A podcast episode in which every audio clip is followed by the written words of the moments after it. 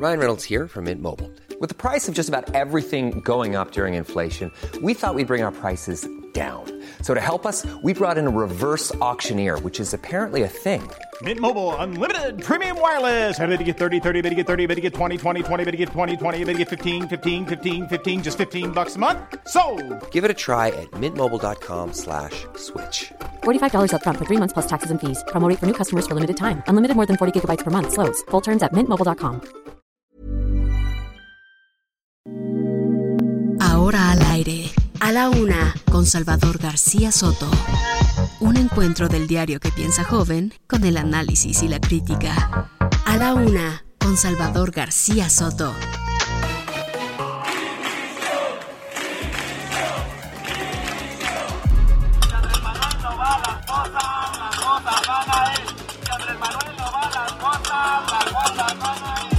Por lo tanto, las escuelas no fueron sitios de amplia propagación de COVID-19.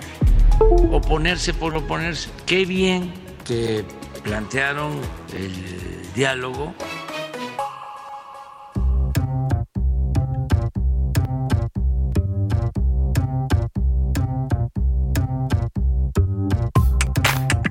Ya es la una de la tarde en punto en el centro de la República. Los saludamos con gusto. A esta hora del mediodía comenzamos a la una.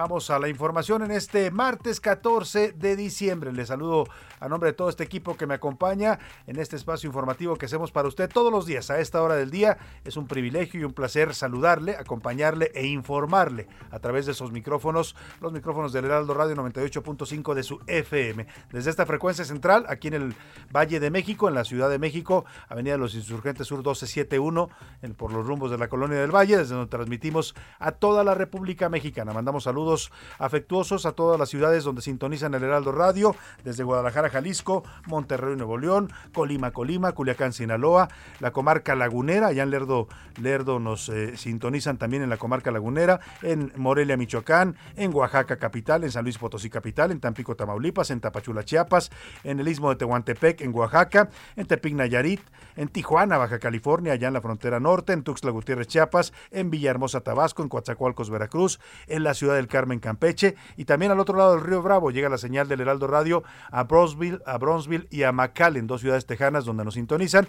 Desde ahí también nuestra señal se escucha en Reynosa y Matamoros, Tamaulipas. Vamos a tener un programa muy variado y con mucha información, con muchos temas que hoy le estaremos compartiendo. Un martes movido, en vísperas ya de que pues arranquen las vacaciones decembrinas, ¿no? A partir del 16 de diciembre muchos empiezan a tener ya vacaciones, los niños salen de la escuela, algunos hasta el viernes, otros ya a partir de este 16 de, de diciembre. Y bueno, pues vamos a, antes de irnos de vacaciones, a informarle, a acompañarle en esta parte de su día, donde quiera que me esté escuchando, le mando un afectuoso saludo y le tengo preparada la mejor información para este, mm, este martes, en el que espero que también usted la pase bien escuchándonos. Vamos a los temas que le tengo preparados, 22 grados centígrados la temperatura aquí en la Ciudad de México. Vamos a platicar del estrenón. Entre México y Estados Unidos comienzan una nueva etapa de seguridad. Quieren dejar atrás la iniciativa Mérida con el nacimiento hoy del llamado entendimiento bicentenario. Es este acuerdo que ya le informamos, se firmó hace más o menos mes y medio entre México y Estados Unidos, pero a partir de hoy entra en vigor el llamado entendimiento bicentenario que contiene varias disposiciones en materia de seguridad en la frontera común, de combate a la delincuencia organizada en México y en Estados Unidos, al narcotráfico, pues para que me entienda, de vigilar el tráfico de armas ilegal a México. La migración también es parte de este, de este acuerdo, la migración ilegal. Hay un sinfín de puntos importantes en este entendimiento bicentenario que le vamos a estar comentando esta tarde. Y toman las calles alrededor de 150 estudiantes del CIDE, el Centro de Investigación y Docencia Económica, marcharon de la Glorieta Insurgentes hasta el Senado de la República. La convocatoria de la comunidad del CIDE es para exigir la destitución del director José Antonio Romero Tellaeche. Oiga, qué necedad en el gobierno, ¿eh? en este gobierno que se dice de izquierda. Bueno, la comunidad estudiantil y académica no quieren al director y el CONACIT y el gobierno federal dicen se queda el director. O sea, a imponer las cosas. Si la comunidad no lo quiere, ¿cómo va a dirigir el señor una institución donde los estudiantes lo repudian, donde los maestros y los académicos tampoco lo quieren? Bueno, pues sería más fácil que lo movieran y volvieran a hacer otro proceso, pero bueno, ya sabe, en los gobiernos que se dicen de izquierda y que apoyan la lucha popular, pues solamente la lucha que les conviene. Esta del CIDE la descalifican y no, no quieren ceder en este nombramiento, cuestionado desde origen, ¿eh? desde antes que lo nombraran el señor Romero Tellaeche, ya había sido severamente cuestionado por sus actitudes cuando era director interino del CIDE. Y libre soy, como dice aquella canción, salió del penal de Santa Marta Catitla Diana Sánchez Barrios lideresa de comerciantes del Centro Histórico de la Ciudad de México, va a seguir su proceso en prisión domiciliaria, esto debido a una afectación en su salud. Es una de las hijas de la lideresa histórica de los comerciantes ambulantes en la Ciudad de México, Alejandra eh, Barrios. Vamos a estar platicando de esta liberación por motivos de salud. Y poder femenino, vamos a platicar con la ministra de la Corte, Yasmín Esquivel Moza, sobre sus tareas y objetivos en la Suprema Corte y la presencia femenina en el máximo tribunal. Mire, este fin de año se va a producir algo histórico en el país. Se van de vacaciones el Poder Judicial, bajan la cortina y dejan a dos ministros de guardia. Esto es una tradición y en esta ocasión, por primera vez en la historia, las que se quedan de guardia van a ser dos ministras mujeres. El caso de Yasmín Esquivel Moza y de Margarita Ríos Farjat. Las dos ministras van a ser la guardia en este periodo vacacional, que son más o menos dos o tres semanas las que se toman en el Poder Judicial. Y esto es algo histórico. Ahí se muestra pues el avance de las mujeres en un poder autónomo del Estado mexicano como es el Poder Judicial. En los deportes, por quinta ocasión en ocho torneos, Tigres y Rayadas, las Tigres y los Rayadas de Monterrey van a disputar la final de la Liga Femenil. Van ocho finales entre estos dos equipos de Monterrey. O sea, claramente se ve quién está dominando en el fútbol femenil en, México. Además, gracias a la ayuda del Checo Pérez, a Max Verstappen en Holanda, nos pidieron perdón a los mexicanos. ¿Se acuerda de aquel fue penal o si era penal del partido México-Holanda en el Mundial de fútbol de fue que fue en España no, perdóname, el Mundial de fútbol, ¿en dónde fue José Luis? Cuando el famoso penal eh, que no nos marcaron, eh, eh, o que le marcaron más bien a Holanda, fue el Mundial de Brasil 2016. Y bueno, pues vamos a, vamos a estar hablando de este pues de este, de este tema, porque hay una disculpa ya que piden los holandeses al reconocer que eh, su jugador, aquella estrella de Holanda, sí se tiró un clavado. Eso, Tilín. bravo, Tilín. Vámonos, si le parece, a la opinión del día, a los eh, la pregunta que le hago en este martes para que usted participe con nosotros, como siempre lo hace. Nos mande sus comentarios, opiniones, sugerencias. Aquí le planteo los temas para debatir la agenda pública de este país. Esta es la opinión de hoy. Tengo dos temas hoy sobre la mesa para que comentemos y debatamos. El primero, ayer Hugo López Gatel, encargado nacional de la pandemia, tuvo un desplante de prepotencia al levantarse de una reunión con la comisión la Junta de Coordinación Política del Senado, donde están representados todos los partidos, lo habían convocado a comparecer, él dijo que sí iba, pero que quería que la reunión fuera privada. Se lo concedieron. La reunión era privada, pero estando en plena reunión, los eh, diputados del PRD empiezan a cuestionarlo y le pregunta por ahí el coordinador de los perredistas en San Lázaro, el señor eh, Cházaro, le dice Luis Cházaro, le pregunta que cómo estuvo eso de que en las eh, pasadas vacaciones de diciembre, el año de 2020, cuando estábamos en el pico más alto de la pandemia, estaban muriendo miles de mexicanos, otros estaban saturando los hospitales, él se fue de vacaciones, que explicara un poco por qué se fue de vacaciones en aquella ocasión. Bueno, eso le indignó tanto al señor López Gatel que se levantó de la mesa, con el apoyo de Morena y sus aliados, dijeron, no señores, la reunión se cancela porque no vinimos a que nos traten así. Se paró y se salió. O sea, como si el señor no fuera un funcionario público y tuviera obligación de rendir cuentas, ¿no? Y más a un poder eh, como es el poder legislativo. Bueno, pues se paró, salió y todavía afuera lo agarra la prensa y le pregunta, señor subsecretario, señor López Gatel, queremos que nos diga de la variante Omicron, queremos que nos diga. No los peló tampoco. O sea, el señor López Gatel se cree intocable, todopoderoso. Bueno, claro, como lo defiende y lo papacha el presidente, él cree que no le tiene que rendir cuentas a nadie, ¿no? Así, con este desplante, dejó plantados allí a los diputados y bueno, dijeron que van a reprogramar la reunión. Yo le quiero preguntar, ante esta actitud soberbia de no querer dar cuentas a los legisladores, le pregunto, ¿usted cree que López Gatel, le doy tres opciones para que me conteste, está en su derecho de abandonar así las reuniones cuando le plazca? No, él está obligado a dar explicaciones de lo que le preguntan los diputados y tres era de esperarse viniendo de López Gatel. qué piensa de este tema. La segunda pregunta y el segundo tema que le pongo sobre la mesa. El Coneval informó que en 2020-2021 el Coneval es el Consejo Nacional para la Evaluación de las Políticas Públicas, las políticas sociales en este país pues informó que hubo un incremento de 4 millones de pobres en, el, en nuestro país. Esto comparado con 2018. Con esto, 58.2 millones de mexicanos, eh, casi la mitad de la población, o más de la mitad, eh, viven en pobreza, eh, en pobreza.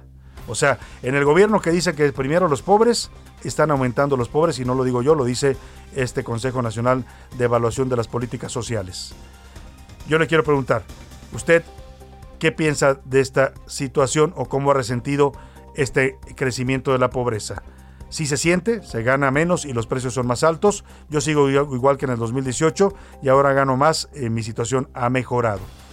Ahí están los dos temas que le pongo sobre la mesa y le voy a agregar un tercero, si le parece, sobre el conflicto en el CIDE.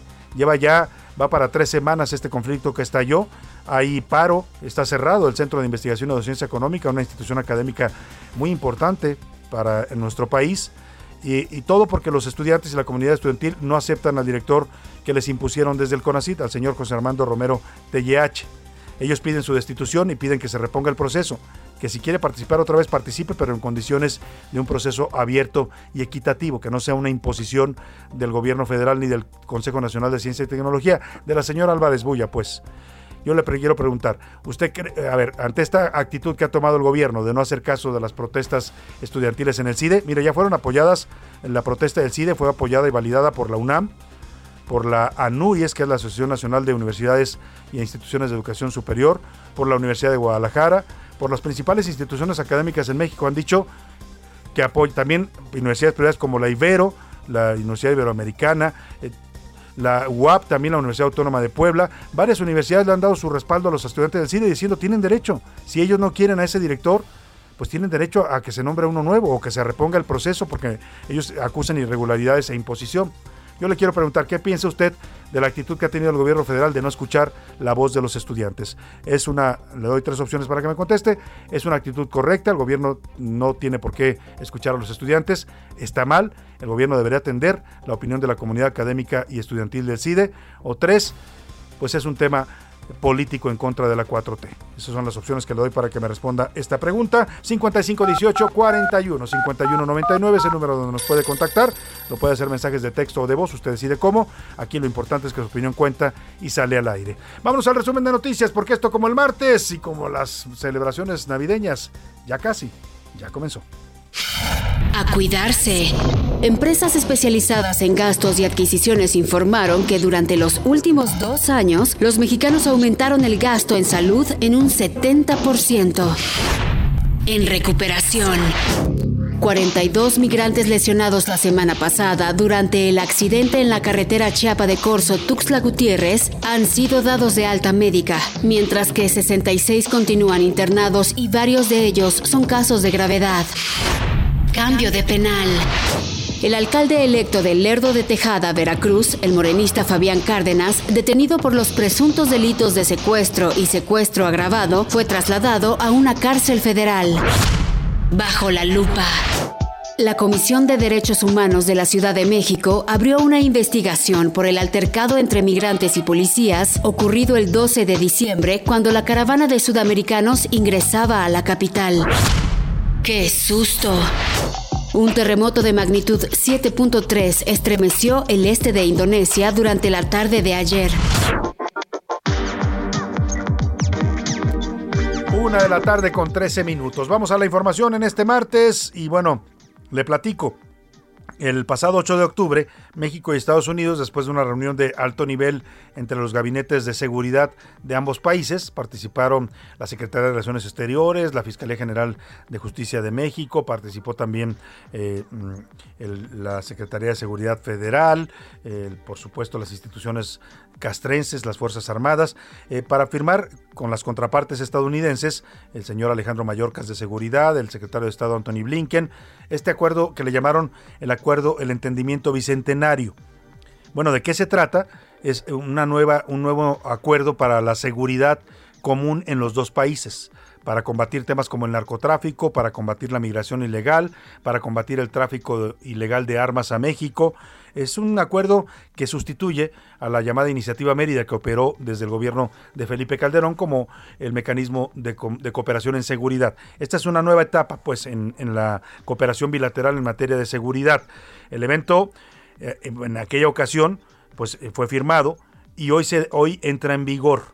En aquella ocasión estaban presentes, ya le decía el canciller Marcelo Ebrard, Rosa Isela Rodríguez de Seguridad, Ken Salazar, embajador de México en Estados Unidos, y Roberto Velasco, jefe de director para América del Norte de la Cancillería.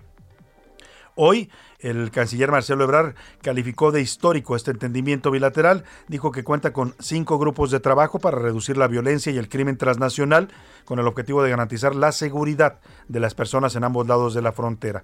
Ken Salazar, embajador de Estados Unidos en México, reconoció que las armas del crimen organizado sí llegan a México procedentes de su país, de los Estados Unidos en la prevención del eh, crimen que cruza por las fronteras. Eso lo sabemos en muchísimas cosas, ¿no? Pero por ejemplo en las armas que ven, vienen de los Estados Unidos aquí a México. Es responsabilidad de las dos naciones, pero reconocemos, como lo ha dicho el presidente Biden, que estas armas están viniendo de los Estados Unidos. Ese es nomás un ejemplo de la importancia. Ese es importante lo que dice el embajador Ken Salazar de los Estados Unidos, porque por primera vez Estados Unidos reconoce que sí, que ellos son los responsables del origen de estas armas, que luego entran ilegalmente a México, y ahí sí, perdón, pero la, responsabilidad de la entrada ilegal es de México, porque nuestras aduanas pues son más permeables que, pues, que la piedra Pómex, ¿no? les pasa todo, y las armas entran a nuestro país y nadie se entera. O sea, también hay un tema de corrupción en nuestro país, pero importante que Estados Unidos reconozca que ellos son el origen del problema, porque México ha tenido esta demanda desde hace muchos años. México ha dicho, necesitamos frenar el tráfico ilegal de armas, necesitamos que mm, sus empresas armamentistas sean responsables y tengan cuidado a quién le venden sus armas, en dónde terminan, porque esas armas vienen a México a matar mexicanos. Se usan, las usa el crimen organizado para sembrar el miedo, la violencia, el terror, para asesinar. Más de 105 mil asesinatos en lo que va de este gobierno de López Obrador. Pues habla de esa presencia de armas ilegales en nuestro país. Por eso es importante lo que reconoce hoy el embajador Ken Salazar. Pero vamos a hablar con Paris Salazar ya le he dicho, no es pariente del embajador, pero sí comparte el apellido. Él es reportero del Heraldo de México y estuvo siguiendo de cerca este evento donde se pone ya en marcha el llamado entendimiento bicentenario en materia de seguridad. ¿Cómo estás, Paris? Te saludo, muy buenas tardes. Buenas tardes, Salvador, amigas, amigos de Heraldo. Esta mañana, el canciller Marcelo Ebrard aseguró que México y Estados Unidos inician una nueva etapa en materia de seguridad con lo que se da el acta de defunción a la iniciativa Mérida y se da el acta de nacimiento al entendimiento bicentenario. En su mensaje, durante la revisión del plan de acción e instalación del Grupo de Alto Nivel de Seguridad México-Estados Unidos, calificó como histórico este entendimiento. Por su parte, el embajador Ken Salazar, aseguró que en materia de seguridad México y Estados Unidos requieren de acciones inmediatas, porque no hay tiempo para revisar papeles y actuar hasta el año 2023. Y la secretaria de Seguridad y Protección Ciudadana, Rosa Isela Rodríguez, explicó que combatir la violencia, la impunidad y la corrupción, el homicidio doloso, el reclutamiento de grupos vulnerables, el tráfico ilegal de armas, el trasiego de drogas, la trata de personas y el tráfico humano, así como los crímenes cibernéticos y el lavado de dinero, son algunos de los objetivos del entendimiento bicentenario. Esta es la información. Muchas gracias a Paris Salazar. Pues ahí está el arranque de este entendimiento bicentenario. Ya conocíamos sus términos porque se los estuvimos informando desde el 8 de octubre que se firmó y se dio a conocer, pero hoy lo importante es que ya entra en vigor. Y vamos a otro tema. Después de las 11.30 de la mañana, alrededor de 150 estudiantes del Centro de Investigación y Docencia Económica, el CIDE, marcharon desde la Glorieta de los Insurgentes al Senado de la República. La comunidad académica y estudiantil del CINE, del, perdóname, del CIDE, exige la destitución del director José Antonio Romero Tellache, nombrado recientemente por la Junta de Gobierno del CONACIT. En las calles, las y los jóvenes estudiantes exigen que haya autonomía y que no se le imponga a la comunidad académica y estudiantil de CIDE una dirección que ellos no reconocen. Escuchemos parte de lo que se escuchó en esta marcha del CIDE, una más, ¿eh? porque ya van varias, un movimiento que está creciendo y que ha recibido, ya le decía, el respaldo de instituciones tan importantes como la UNAM, la NUYES, la Universidad Autónoma de Puebla, la Universidad de Guadalajara, la, Universidad Iberoamericana. Muchos están apoyando este movimiento, pues que se ve como un acto de autoritarismo en contra de una institución académica importante como es el CIDE. Autonomía universitaria, autonomía universitaria, autonomía universitaria, autonomía universitaria, autonomía universitaria. Ahí están los gritos de autonomía. Lo que están ya argumentando los estudiantes del CIDE es que se está violentando la autonomía de una institución académica como es el CIDE, queriéndole imponer a un director a modo de la 4T y a modo de la señora Álvarez Bullá, que es la titular del CONACIT. Precisamente Álvarez Bullá hizo ayer un llamado al diálogo a los alumnos del CIDE, pero pide diálogo la señora Álvarez Bullá sin, sin decir si va a discutir o no la destitución de Romero Tellache para dar paso a una nueva elección. Dice eh, la señora Marilena Álvarez Bullá, titular del CONACIT, que las condiciones que pretenden imponerle los alumnos son inaceptables, como si ella no les hubiera impuesto a este director. Al respecto, los estudiantes lamentaron esta decisión de la señora Álvarez Bullá solicitaron la presencia de un intermediario del gobierno federal para facilitar el diálogo. Mientras tanto, los profesores del CIDE desconocieron como interlocutora a la directora del CONACIT y pidieron a la Secretaría de Gobernación, que encabeza el señor Adán Augusto López, que medie en este conflicto. O sea, se rompió el diálogo pues entre el CONACIT y el CIDE y se requiere urgentemente que alguien entre desde el gobierno federal a operar políticamente, cosa que no ha sabido hacer la señora Álvarez Bullá. Bueno, no ha sabido ni, ni producir una vacuna que le prometió a los mexicanos ¿no? Esa famosa vacuna patria que le llamaron, dijeron que le iba a tener para eh, este año y mire, ya se acabó el año y no hay vacuna. Pues qué va a saber entonces negociar y dialogar. Esas cosas no se le dan a muchos en la 4T. Javier Ruiz, reportero, platícanos de esta protesta que están haciendo los, los académicos y estudiantes del CIDE. Buenas tardes, Javier. Excelente tarde, Salvador. Saludo con gusto y efectivamente con pues, las negativas que antes mencionadas por parte pues de las autoridades, nuevamente este grupo de jóvenes, aproximadamente 400 de ellos salieron a manifestarse desde la glorieta de los insurgentes hacia el Senado de la República.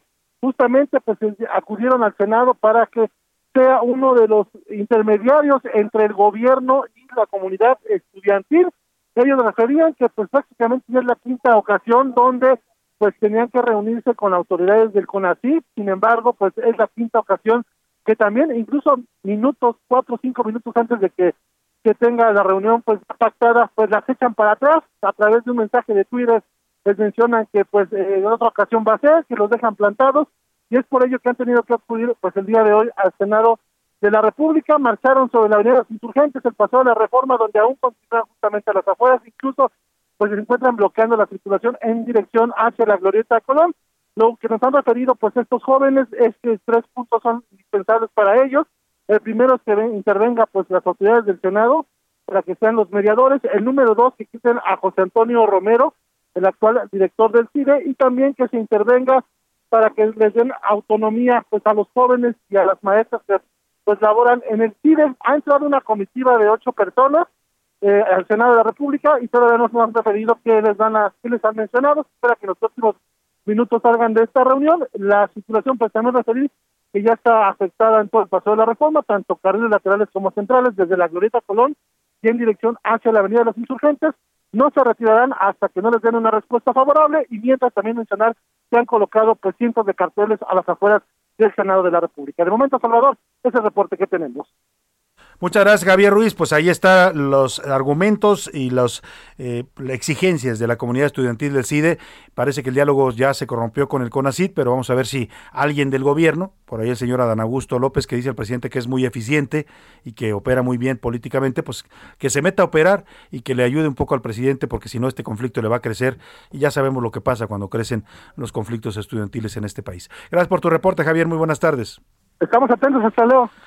Vamos a escuchar un testimonio de un estudiante que nos mandó Javier Ruiz sobre parte de los argumentos que están esgrimiendo estos alumnos del CIDE en su protesta. Se que el CIDE era más incluso que la institución, que el Centro Público de Investigación. También éramos sus estudiantes. Y por primera vez en su historia, ante un problema que vimos ya no solamente del exterior, sino dentro de nuestras puertas, el estudiantado se dio cuenta que ya no podía permanecer callado eh, llegó un director eh, que la comunidad evidentemente no tuvo contacto al principio y cuando se contactó con nosotros nos trató de una manera eh, repudiable, yo diría, ¿no? Bueno, pues ahí están los argumentos que escriben los jóvenes del CIDE en este conflicto que sigue creciendo, ¿eh? sigue creciendo y no le, no le quieren poner atención en la 4T. Vámonos a la pausa con música. Es eh, martes, pero ya casi empiezan las posadas, ¿eh? a partir del 16 de diciembre. Así es que vamos entrando en tono. Le estamos llevando este, esta semana los éxitos del 2021 y uno de ellos es de Kid Laroi y Justin Bieber. La canción se llama Stay, Quédate. Es una colaboración entre el rapero australiano y el popero canadiense del año 2020 que sigue en los primeros lugares de popularidad.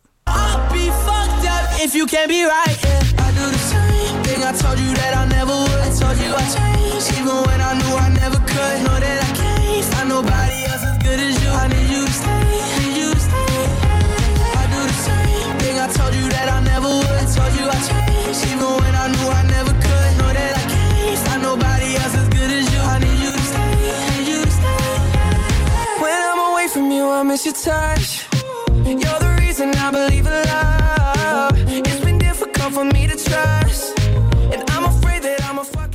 Escuchas a la una con Salvador García Soto. En un momento regresamos. Sigue escuchando a la una con Salvador García Soto. Ahora, la rima de Valdés o de Valdés, la rima. Más de 300 personas, incansables, caminantes, convertidas en migrantes, abandonaron sus zonas y si todavía cuestionas que se vengan para acá, comprendamos pues que allá no vislumbran por venir y ya no pueden vivir, por eso vienen de allá. Han llegado a la ciudad, a casa del peregrino. Francamente, lo que opino es que cargan su verdad.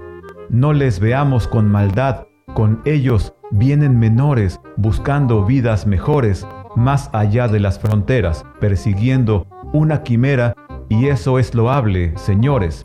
Así que si te es posible, a estos centroamericanos, considera los hermanos, tenemos que ser sensibles, su vida es insostenible, así que ayuda, si puedes, cruzadito, no te quedes, hagamos más pasadera su estancia y menos severa su andanza, ya no la friegues.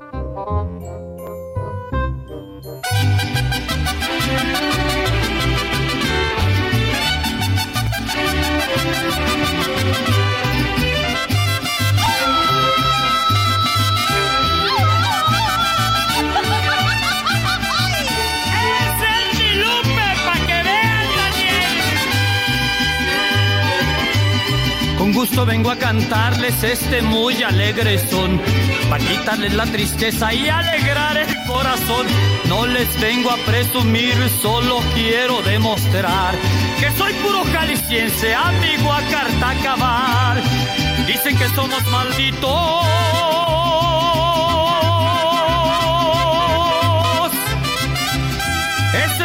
Hablar. Somos hombres que cumplimos, no nos sabemos dejar. Una de la tarde con 32 minutos y con esta canción de Chente Fernández, recordando al gran ídolo que se nos fue, arrancamos este, este bloque, se llama El Jalisciense, una canción que reivindica a los nacidos en ese estado de la República. Fíjese, cuando yo llegué acá a la Ciudad de México, por allá a los años 94, eh, me, me hacían mucha burla, me decían, ¿eres jalisciense o jalisquillo? Yo siempre decía, jalisciense mucha honra, ¿no? Porque acá nos dicen mucho los jalisquillos. Pero bueno, también se vale. El caso es que canta Vicente Fernández en esta canción publicada en 1972, era parte del disco Arriba Buen Titán. Así seguimos homenajeando también al gran Vicente Fernández, que ahora cantará pues allá arriba. En el lago de Chapala.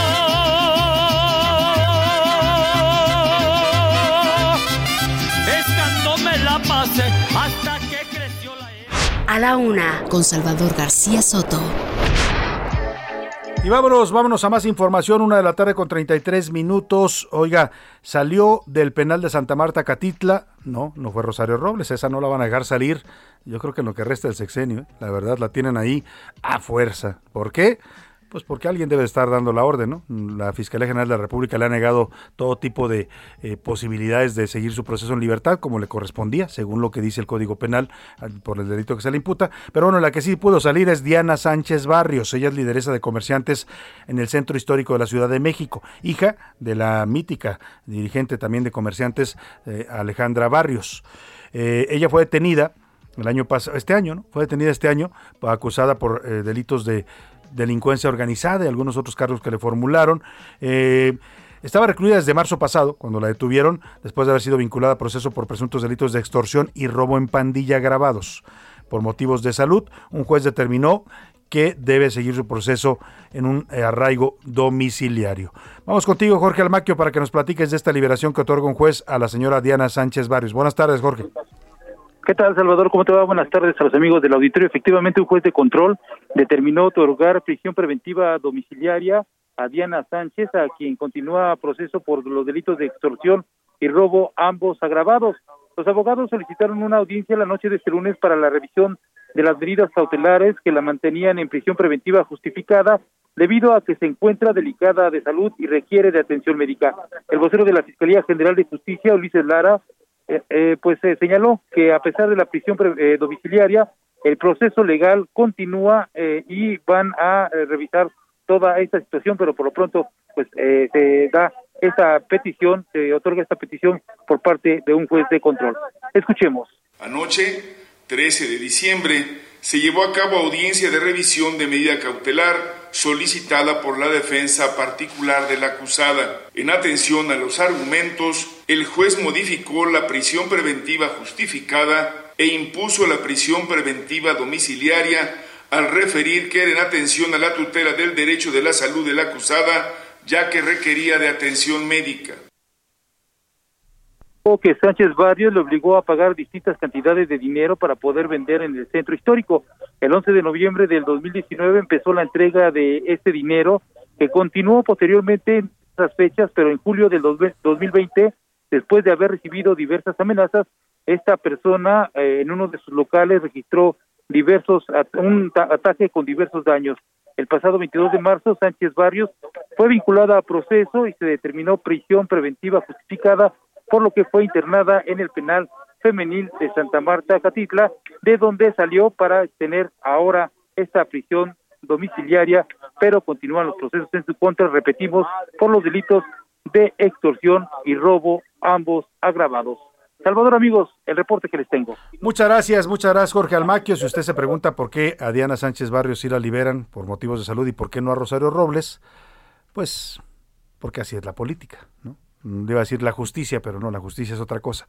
La política, cuando se mete a la justicia, pues provoca este tipo de fenómenos donde a los amigos se les aplica la, la, como dicen, la, la justicia y gracia, y a los enemigos la ley a secas. Ahí vamos a dejar este tema y vámonos a otro tema hablando de la ley y de la administración de justicia en este país.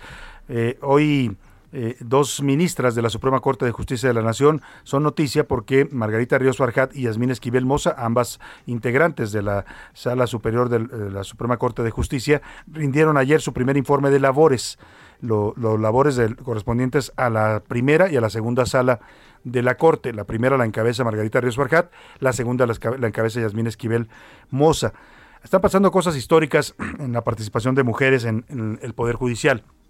Nunca dos ministras habían presidido las dos salas de la Corte, que son las dos salas donde se tratan todos los asuntos relevantes que llegan a la Corte. Nunca dos ministras habían quedado de guardia. Ahora que el Poder Judicial se va a ir de vacaciones en esta temporada de decembrina, van a estar también Yasmín Esquivel y Margarita Ríos Farjat. Y bueno, nunca había habido en la historia cuatro ministras mujeres integrando la Suprema Corte de Justicia. Sin duda hay un avance importante en temas de género en el Poder Judicial Federal. Vamos con Milka Ramírez que nos platica de estos temas y de los informes de ambas ministras de la Suprema Corte. Algo histórico pasa en la Suprema Corte de Justicia de la Nación, y es que por primera vez desde su creación, dos mujeres presiden las salas del máximo tribunal del país. Además, durante este periodo vacacional de invierno, el Poder Judicial se quedará en manos de las ministras Margarita Ríos Farjat y Yasmín Esquivel. Durante su primer informe de labores, la ministra Ana Margarita Ríos Farjat, presidenta de la primera sala, destacó la importancia del trabajo en equipo dentro de la Corte. Me guío bajo la brújula de que somos un solo conjunto institucional y que presidir la sala significa contribuir a que ese conjunto fluya, sin perder nunca de vista que la justicia se construye en equipo con armonía, serenidad y respeto a las visiones de quienes intervienen en ese luminoso proceso. Por su parte, durante el mismo evento, la ministra presidenta de la segunda sala, Yasmín Esquivel, destacó la importancia de las mujeres y el papel histórico que están desempeñando en el Poder Judicial. Por primera vez después de la reforma de 1994, esta Suprema Corte se integra con cuatro mujeres ministras de sus once integrantes. Y es que el máximo tribunal del país está rompiendo paradigmas con cuatro mujeres ministras. La ministra Ana Margarita Ríos Farjat, la ministra Yasmín Esquivel, la ministra Norma Lucía Piña y la recién electa ministra Loreta Ortiz. Para la una con Salvador García Soto, Milka Ramírez.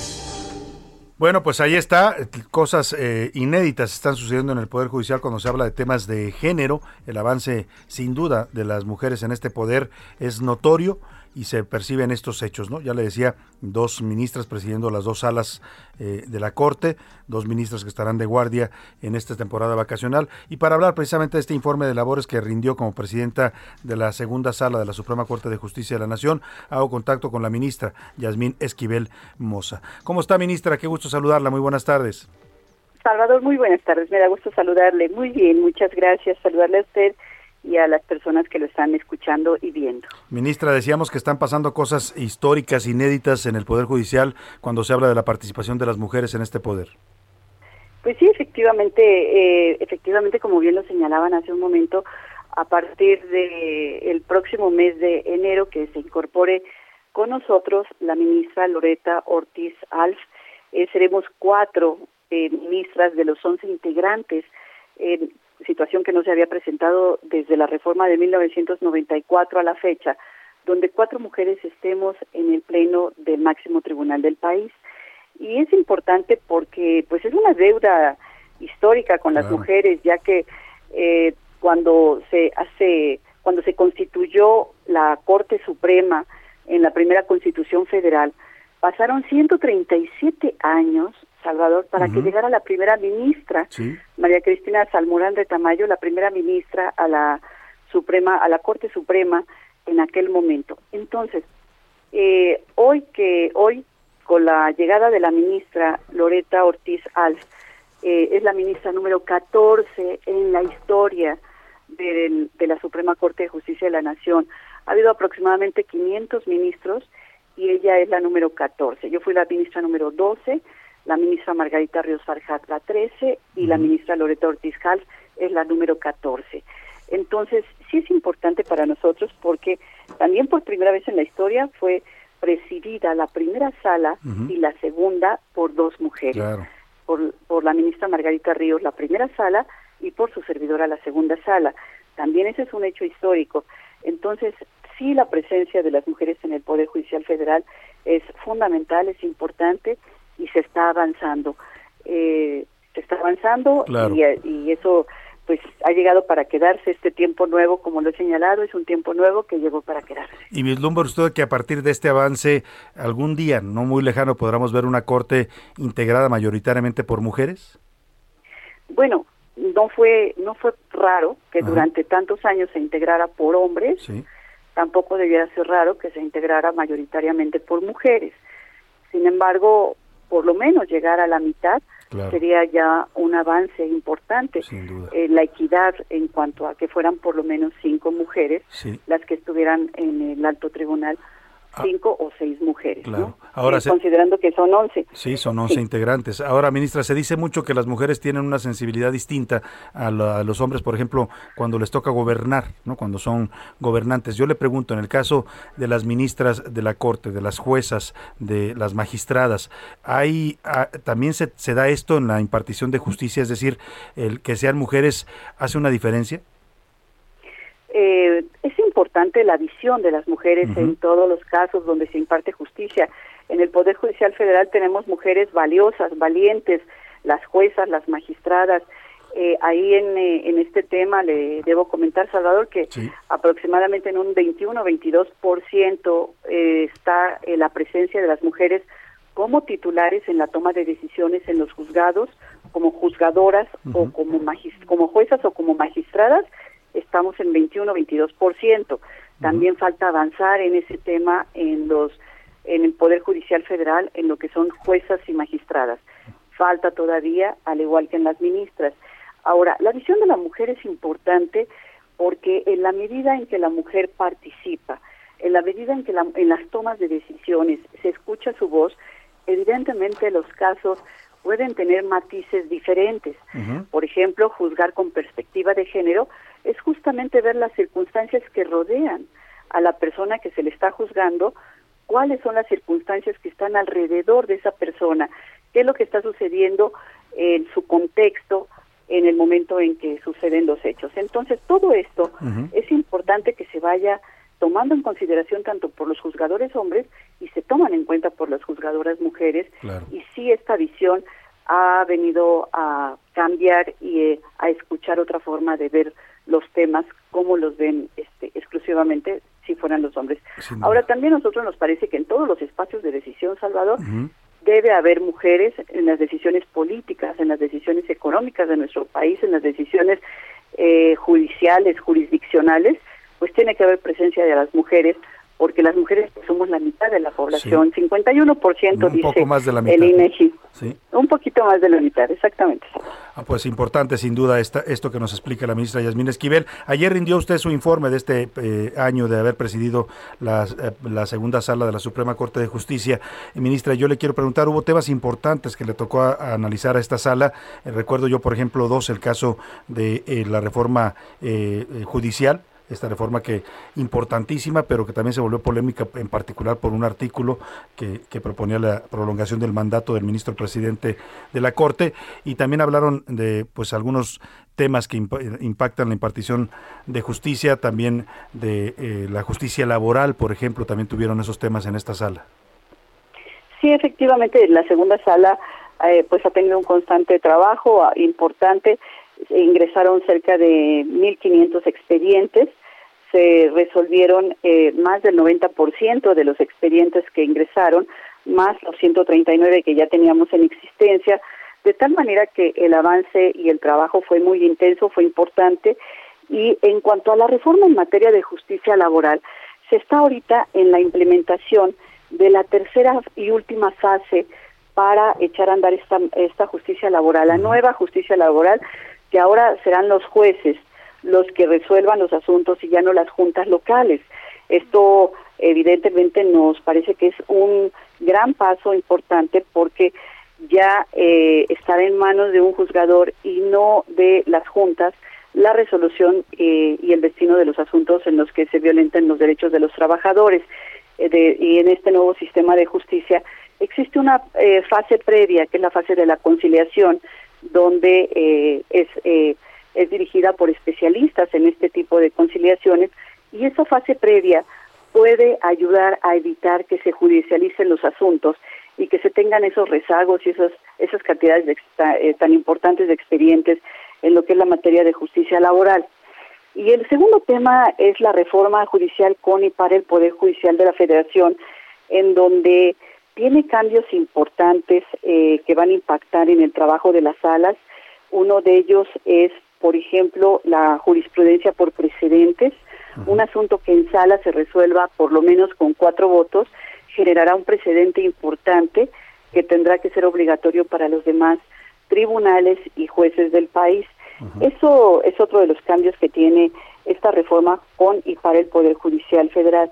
Y el día de ayer yo comentaba que nos parece que uno de los temas que es fundamental es el de la Defensoría Jurídica Gratuita se modifica la ley de la Defensoría Jurídica para poder accesar a aquellas personas que no tienen los recursos suficientes para poder pagar a abogados particulares, puedan acudir a esta Defensoría Jurídica gratuita para que en cualquiera de las materias pueda la Defensoría asesorarles, orientarles y llevarles el juicio y pueda la justicia llegar a aquellos que no tienen los recursos suficientes, que sea una justicia para todos. Ese es un, importante cambio que se da en esta reforma constitucional que se dio, la reforma judicial con y para el Poder Judicial Federal, que fue del 11 de marzo de este año 2021.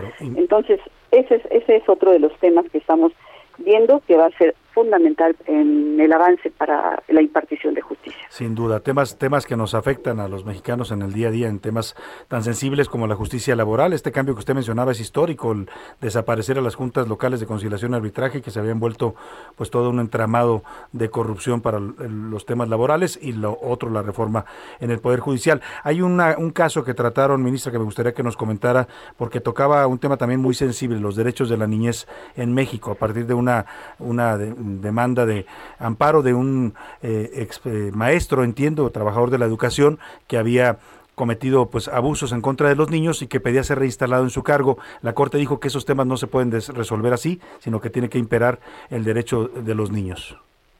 Efectivamente, Salvador, en materia de protección del interés superior, se dio un amparo directo en la sala en donde se estableció eh, que cuando termine la relación laboral que obedece a que un trabajador de la educación fue acusado de ejercer violencia física o violencia emocional eh, o violencia sexual en contra de los alumnos. Y posteriormente este trabajador pretende obtener su reinstalación, los órganos de impartición de justicia, los órganos jurisdiccionales laborales, deben analizar la problemática atendiendo al interés superior del menor, a fin de que se realice la valoración integral de todas las pruebas que se presenten y se pueda determinar si es eh, si es factible o no reinstalar a ese trabajador o puede ser un trabajador que genere el más mínimo riesgo a los menores, pero privilegiando siempre el interés superior del menor en estos temas laborales cuando se despide a un trabajador de la educación por alguna situación de violencia hacia los niños. Entonces, eh, es importante el criterio porque va a prevalecer primeramente la afectación de los derechos de las niñas, de los niños, para garantizar esta educación libre de toda violencia de cualquier persona. Pues ahí están los temas del informe de la ministra Yasmín Esquivel Moza, sin duda temas importantes para la justicia y para su aplicación en México. Le quiero preguntar finalmente, ministra, de esta guardia que le tocó también encabezar junto con la, su compañera ministra Margarita Ríos Farjat, que también es histórico, nunca había habido dos mujeres que se queden de guardia en un periodo vacacional en la Suprema Corte de Justicia efectivamente también ese es un hecho histórico este el hecho eh, que estemos en las próximas dos semanas y media, eh, la ministra Margarita Ríos Farjat y su servidora eh, aquí al frente eh, viendo todos los temas que se estén presentando en las en acciones, en controversias, todos los asuntos que se puedan ir viendo, estemos este, juntas atendiendo este este poder judicial tan importante, tan relevante y por supuesto que también es un hecho histórico que dos mujeres se queden de guardia por primera ocasión. Decía yo hoy en, la columna Serpientes Escaleras que al menos por dos semanas y media el Poder Judicial estará en manos de las mujeres. Así es, y cosa que por supuesto deben tener toda la confianza porque estaremos muy atentas de todo lo que esté pendiente y lo que esté sucediendo aquí. Y estaremos también nosotros pendientes de su trabajo en la Suprema Corte de Justicia de la Nación. Ministra, le agradezco mucho esta conversación. Gracias, Salvador. Muchas gracias por, Al contrario, muy amable y muy buenas tardes. Muy buenas tardes a la ministra Yasmín Esquivel Moza. Pues ya lo escuchó usted, las mujeres van ganando terreno en todos los ámbitos de la vida pública. Y qué bueno que así sea, ¿eh? en un país que está violentando y agrediendo a las mujeres, en la medida que ellas avancen en espacios públicos, todo esto va a tender a cambiar. Ya lo decía la ministra, no no es lo mismo la visión que tiene un hombre que una mujer a la hora de administrar justicia y si queremos que la justicia tenga también perspectiva de género, pues tiene que haber mujeres también que la impartan, como en este caso en la Suprema Corte. Vamos, oiga rápidamente sobre este tema que le comenté de López Gatel de su desplante ayer en, el, eh, en, la Cámara de Diputados, que no quiso contestar a las preguntas. Le incomodaron las preguntas, pues no le gustaron lo que le estaban preguntando los diputados y se paró de la mesa y se fue, apoyado por la mayoría de Morena, como si no tuviera obligación de responder. Ya estamos haciendo la pregunta en, en, Twitter y también aquí en nuestro número para que nos mande sus opiniones, pero le quiero poner hoy la opinión de eh, eh, Alarcón, el monero caricaturista del Heraldo de México. Hoy le dedica su cartón a López Gatel, lo pone como un pinocho y que de pronto cobra vida, pero de pronto se vuelve a quedar como un títere. Dice que es el juguete favorito, favorito del cabecita de algodón. Ya sabe usted quién. Escuche usted al maestro Larcón cómo narra este cartón que presenta hoy, hoy en día en el Heraldo de México. Lo puede usted ver en heraldo.com.mx y se lo voy a compartir en este momento en mi cuenta de Twitter, arroba S. García Soto.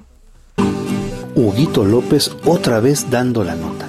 Ahora abandonando su trabajo porque no le gustó cómo lo trataron Así de Divo el juguete preferido del cabecita de algodón. ¿Qué se puede esperar de un personaje así? ¿Con qué confianza podemos tomarlo en cuenta con tantos hierros cometidos? y con tantos errores que al parecer no le importan la salud de la gente.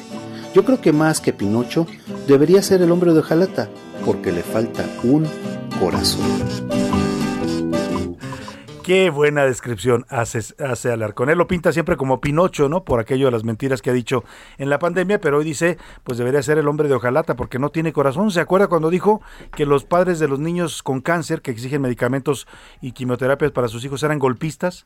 Que su movimiento no era por la salud de sus hijos ni la vida de sus hijos, sino por, pues por tirar al gobierno pues sí, yo creo que le falta corazón y también algo de cerebro al señor López Gatel. Vámonos a la pausa con música, Priscila Reyes, para despedir la primera hora que nos vas a poner. Esto es The Weekend con Save Your Tears. Y regresamos a la segunda hora de A la Una.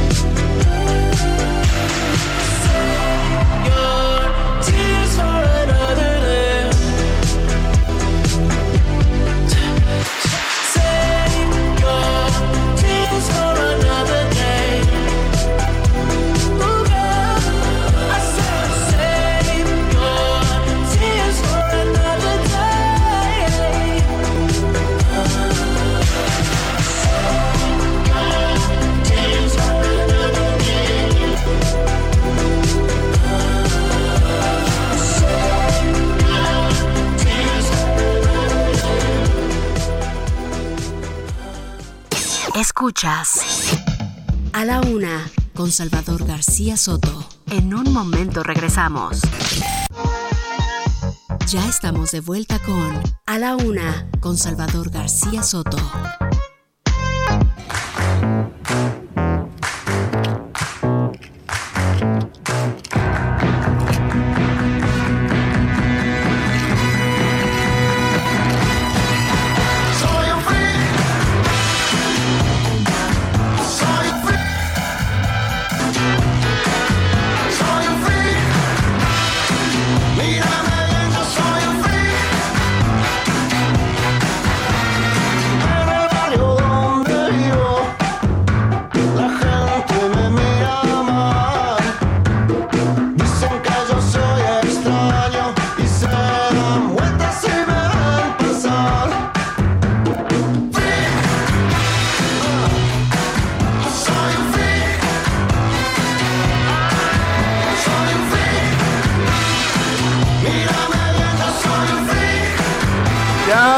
Las 2 de la tarde en punto en el centro de la República y estamos arrancando esta segunda hora con toda la actitud y con todo el ritmo. Estamos escuchando a Vicentico, el vocalista de los fabulosos Cadillacs, que también hace material como solista. Esto pertenece al álbum Pozo Brillante de este año 2021. Vuelve con todo el señor Vicentico con esta canción que se llama Freak. Le escuchamos un poco más y ahora le cuento lo que le tenemos preparado en esta segunda hora de A la Una.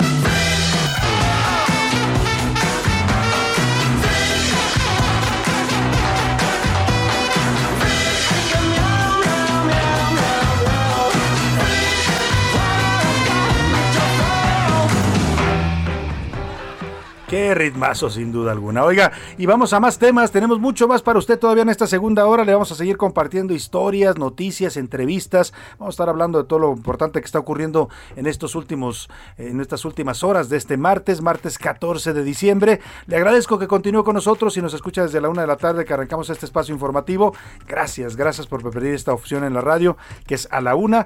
Y si se está recién incorporando y nos sintoniza en cualquier ciudad de la República, le agradezco mucho que nos elija y que nos escuche. Vamos a tener temas importantes en esta segunda parte. Oiga, entre otras cosas le voy a contar que agarraron al Grinch, ¿se acuerda de este personaje verde que odia la Navidad? Pues lo detuvieron en, en Bronzeville, perdóneme, en Bronzeville, Texas. Le voy a dar los, detalles. Lo capturaron porque andaba en el supermercado, decía que se quería robar la Navidad. Bueno, vamos a otros temas importantes también. Hay otro incendio en Nuevo León, ahora en una bodega de aceites y grasas. Ocurrió en las primeras horas de este martes, le voy a tener los detalles.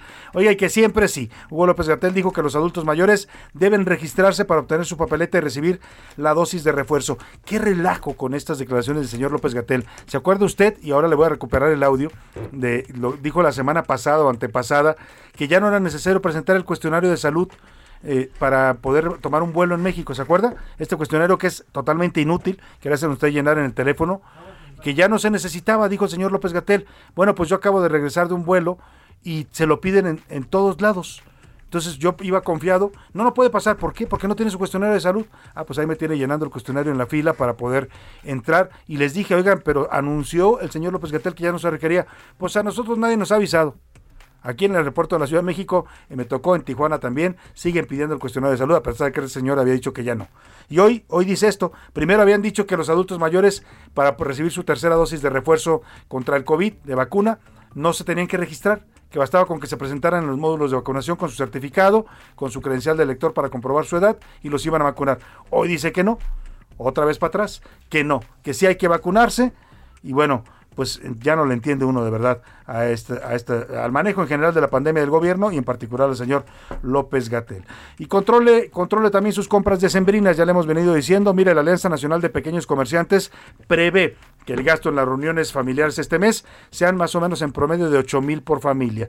Así es que todo está carísimo. Si va a tener usted cena navideña, convivio familiar, primero hágalo con todas las medidas de precaución necesarias, que sea con su círculo cercano, que no sea una reunión muy grande guardando la sana distancia.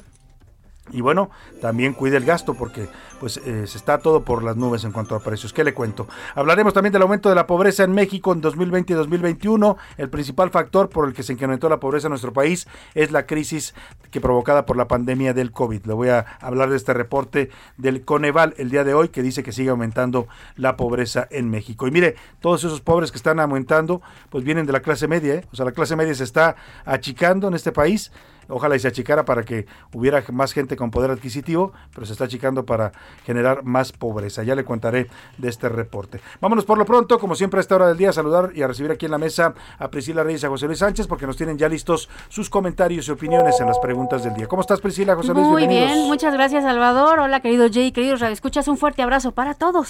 Salvador García Soto, Salvador, ¿cómo están? Bonito martes, hola Pris, hola Salvador, bonito martes para todas y todos que nos escuchan. ¿Ya están listos para las posadas? ¿Ya? ¿Sabes qué? Yo quiero ponche, eso es lo que quiero, nomás me he tomado un Yo ponche. ya tomé ponche. Nada más Yo no he uno. tomado ponche. ¿En Que por dónde? cierto, ¿sabes quién me lo invitó? Mauricio alguien- Ruggiero.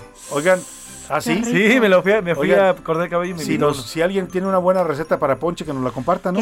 Que, la manden, es deliciosa esa bebida. 55 18 41 51 99. Además es muy rica porque no solo es de temporada, sino más es calientita para el frío. Ay, ¿no? sí. Y lleno de vitaminas. Y. Mucha vitamina C. 14 días y no hemos tomado ponche. Oigan, ¿qué nos pasa? Yo sí, Ya, yo ya, sí, yo ya tomé un- ponche. Un ponchecito y si le ponche. pone piquete, pues todavía Exacto. se va a calentar un poco Un más. copetín dirían por ahí. Nada más un, una, un- uno pequeño. Exacto, una toquecita. Oiga, vámonos a las preguntas que formulamos el día de hoy. Le hicimos tres preguntas. Una tiene que ver con este conflicto que está ocurriendo en el CIDE. ¿Qué piensa usted? Pues este movimiento de estudiantes que crece, que quieren la destitución del director. El gobierno que dice no hay manera. Ya respondió la señora Álvarez Bullá. También le preguntamos sobre eh, el tema de López Gatel y su desplante ayer de soberbia en el Senado, donde no quiso contestar las preguntas de los diputados y abandonó una comparecencia para la que estaba citado. Y la tercera pregunta, José Luis. Sobre la pobreza, Salvador, el Coneval informó El que de aumento de la 2020 pobreza. 2021 aumentó la pobreza en nuestro país. Ya 58.2 millones de mexicanos viven en esta condición. Claro. Y bueno, ¿cómo lo ha resentido en su ¿Qué bolsillo? piensa la gente y también cómo ha sentido este incremento de la pobreza en nuestro país? ¿Qué dice el público, Priscila Reyes? Buen día, público? licenciado Salvador García Licenciado. Soto. Gracias por Le desea licenciado. felices fiestas decembrinas Dígame, Braulia licenciado. Díaz. Como decía que el personaje de. Licenciado. Dígame, licenciado. Licenciado. No hay de qué, eso nomás de Gracias, muchas gracias. Bueno, eh, Braulia Díaz dice, Dios lo bendiga. Licenciado Muchas Salvador gracias, García Soto. También a usted, bendiciones. También que la bendigan. Hola Priscila, Salvador y José Luis. La actitud del gobierno respecto al CIDE, pues así como su intransigencia en el proceso de la revisión del proyecto del presupuesto de egresos, ¿Mm? don solo son solo una muestra de cinismo de este gobierno que se dice abierto al diálogo. Lo dice Alberto desde Colima. Abierto, abierto al diálogo, pero Entre comillas. pues más bien al monólogo, ¿no? De todas las mañanas es lo único que hay de diálogo en este país. Bueno, ya, ya invitaron a la oposición a gobernación, ¿eh? que ya es un avance, ya invitaron al PAN a dialogar, pero en este caso el CIDE dijo Álvarez Bullá que no, que son intransitables las demandas de los estudiantes. Oye, me acordé cuando hacíamos sketches en, en la chuleta. Deberíamos de hacer un sketch de AMLO saliendo y preguntando lo, lo de lo que siempre preguntaba este eh, Ramones. ¿Quieren monólogo? Y la gente les contesta, no, pues se. Pues ahí va, Ay, ahí les va la mañanera. Ahí les va la mañanera. Buenas tardes, señor Salvador García. Te escucho todos los días. Con respecto al tema 1, el señor Gatel, era de esperarse ese comportamiento, el tipo más irresponsable de este país. No somos los ciudadanos, no merecemos este tipo de servidores públicos. Pues no, no, no lo merecemos, pero pues es lo que hay, ¿no? Y Ahí está. Apapachado y defendido por ya sabe quién. Salvador García, buenas tardes. ¿Es parte de la política de la 4T con el CIDE alinear la educación con su ideología o es otro tema para desviar la atención de la opinión pública?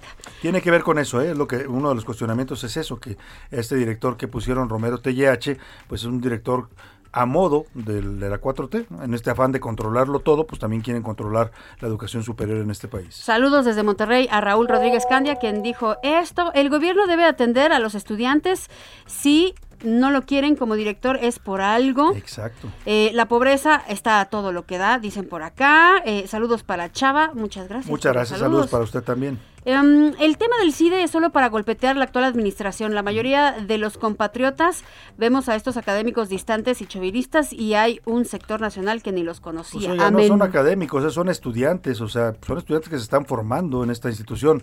También están en contra de los académicos, pero los que están en las calles son los estudiantes, básicamente.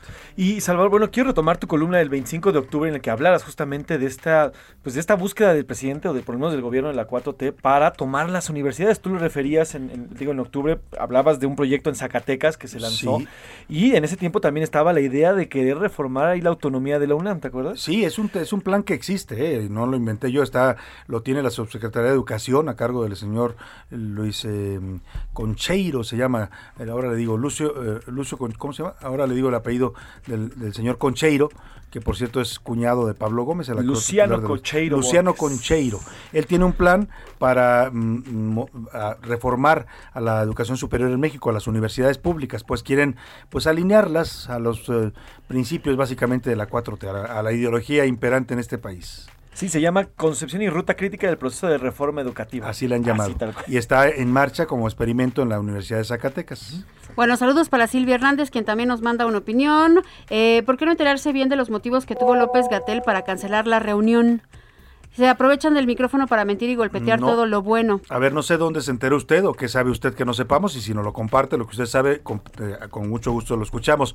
La versión que nosotros tenemos es directa de los diputados que estaban en la reunión ayer, de varios de ellos. Ayer hablamos con la vicecoordinadora del PRD y nos narró lo que pasó. O sea, lo que pasó fue, uno, eh, empieza la comparecencia y cuando le toca preguntar a los diputados de la oposición, en este caso a los del PRD, le hacen esta pregunta sobre sus vacaciones en aquel año 2020, ¿no? ¿Se acuerda que lo vimos en la playa al señor López Gatel mientras la pandemia estaba en su peor momento? Y también eh, ese fue uno de los motivos que le molestó la pregunta, no quiso contestarla. Y el otro motivo, él argumentó que los diputados del PRD estaban grabando sus respuestas y que eso no estaba pactado porque era una reunión privada. Los diputados del PRD sostienen que nunca hubo tales grabaciones, ¿no?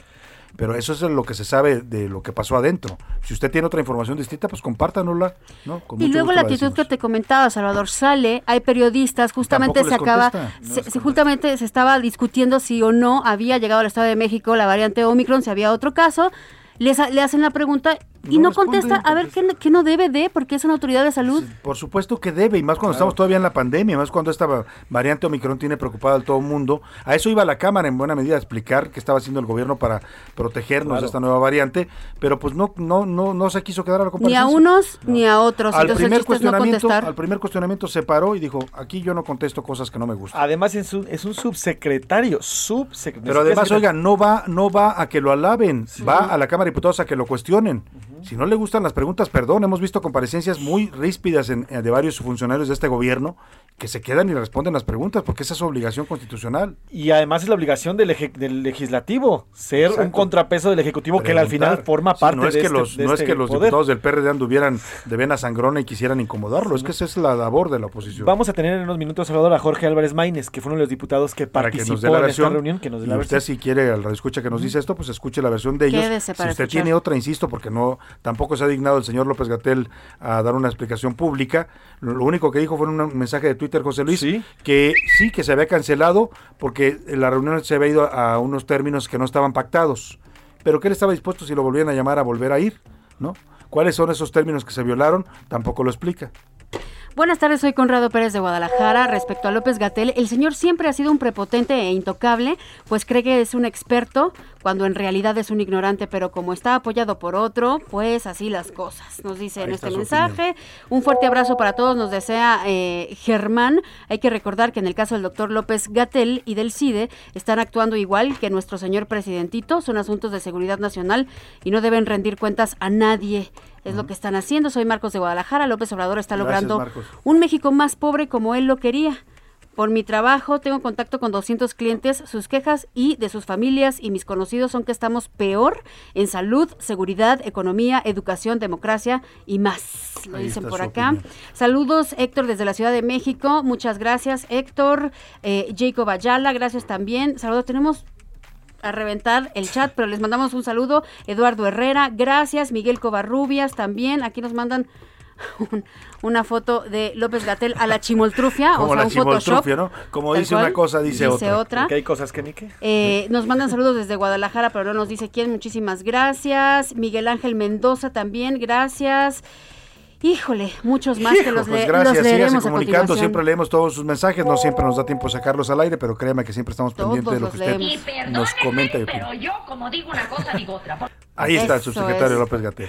Vamos contigo, José Luis, ¿qué dice Sobre la comunidad de el Twitter? tema de Hugo López Gatel, el 60% dice que tiene la obligación de responder los cuestionamientos de los legisladores, el 37% dice que era de esperarse, mientras el 7.3% dice que está en su derecho. Sobre el tema del CIDE, dice que se trata de un tema autoritario por parte del presidente López Obrador y el resto dice que está bien que se meta a la vida de esta universidad que es el CIDE. Y ya por último, sobre el tema de la pobreza, mira, este es, es brutal, 70% dice que gana menos desde el, dos- desde el 2020 hasta el 2021, ha recibido menos dinero y, las, y los precios son más altos. El 20% dice que sigue igual desde 2018 y el 11.8%, solamente el 11% dice que su situación ha mejorado económicamente hablando.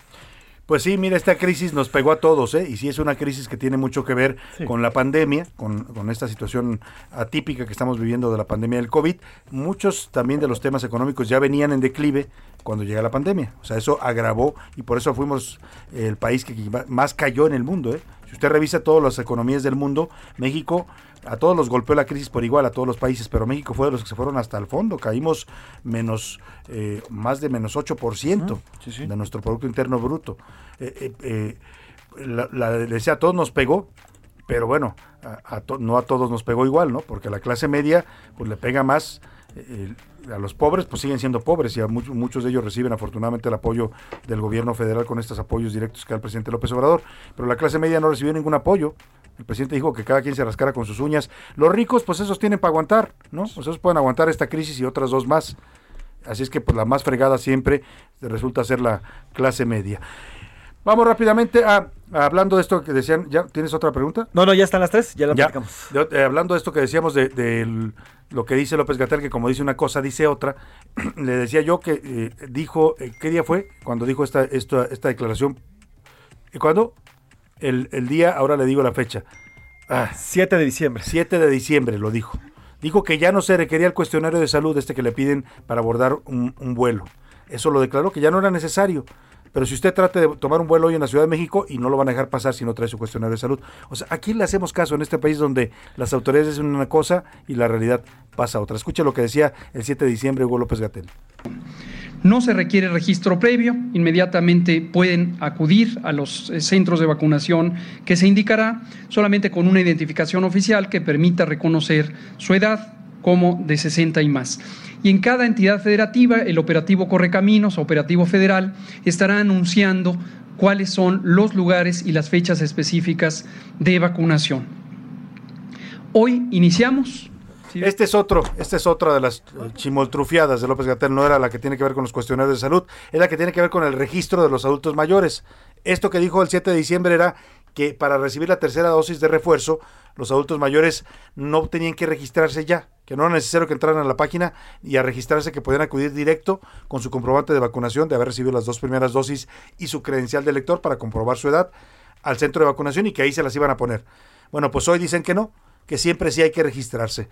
Así, así nos han traído en toda la pandemia y la verdad que es un relajo esto. Y vamos los mexicanos pues ahí como podemos, por eso siempre se lo digo, cuídese usted porque el gobierno no lo va a cuidar en el tema de la pandemia. Vámonos a otros temas importantes. Ya llegó la hora. ¿La hora de qué? La hora del cotorreo informativo. Y rápidamente, si usted creyó que no había cotorreo informativo, sí, Sí tenemos y mucho. Venga, Priscila Reyes. Bienvenidos al elegante mundo de la escatología el día de hoy. Vamos a escuchar esta agradable Ya hacía canción. falta. Escuchemos esta agradable canción. Hoy no hablamos de los punes, hoy hablamos de la popo. De la poposita. Ya le vamos a poner la sección de Priscila Escatonotas. Con Reyes. ¿De qué hablan si el único que ha No, no, dicho no mí. es José Luis? Esta es la primera que yo digo ¿Qué escatológica. pasa con la Es más, popo? Le reto, Le reto a la radioescucha misteriosa que siempre está al pendiente de esto, que conteste esto que acabo de decir, porque la- esta es la primera nota escatológica de que doy. para, para que se oiga menos feo, la popis. La popis. Les voy a hacer una pregunta. ¿Ustedes alguna vez han ido a un baño privado de alguien más y han tenido el infortunio de taparlo? Sí, sí. ¿Y qué Sí, hacen? varias veces me ha ¿Qué pasado. hacen al respecto, por favor? Yo empiezo a sudar frío. Primero. porque digo, ¿qué hago? Y luego hay casas a donde llegas invitado y no tienen esta bombita para destaparlo. Eso, por favor, señores y señoras, Todos tengan una una, bomba. bombita en cada baño, Sí, listo, eh, ya debe le evitan el problema. ¿Y tú? Yo primero veo lo que hice y dijo, híjole, es que sí me pasé. Y ya después. Primero analiza la situación, José. Analizamos la situación. Sería. Y después decimos, Pero híjole, llega a ¿cómo lo pasar que tampoco es gran cantidad y se Sí, tapa, no, porque sí, a veces los baños ya traen un problemita. Sí, y no, deje de broma, claro, nada ya traen- usted vaya y haga un. Ya traen sarro, ya traen sarro, formaciones de sarro antiguas ya no El del. Triceratops de Jurassic Park. ¿sabes? Pero a ver, ¿por qué estamos hablando de esta situación tan incómoda? A ver, porque lo peor del asunto, esto es un- en un baño privado, pero ahora imagínense en el trabajo, ¿sí?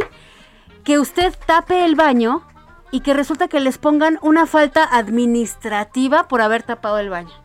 Uf. Una falta administrativa por haber tapado el baño. Y ento- pues porque taparon el baño. Entonces, Oye, pero como si eso no fuera algo natural. bueno, ahí va una usuaria de internet, esto se volvió viral hace unos días, que se llama Valeria Girasol, y ella puso, a ver, pregunta seria y le está preguntando a alguien de recursos humanos especializados. En la oficina los hombres taparon el baño dos veces y les pusieron una falta administrativa Ajá. a todos. Tres faltas ameritan despido. A las mujeres ya nos dieron un ultimátum. Pone, jajaja, siento surreal este P, o sea, muy ad hoc en el tema, pero bueno, esta literal- situación, este dijo, problema. Siento surreal, dijo el surreal Muy este surreal. pedo. ¿Se debe permitir esto? Y le empiezan a contestar y le dicen, por supuesto que no, tapar los baños no es ninguna causal de despido. Por supuesto Una. que no. Alguien más le dice, de entrada las faltas administrativas son ilegales.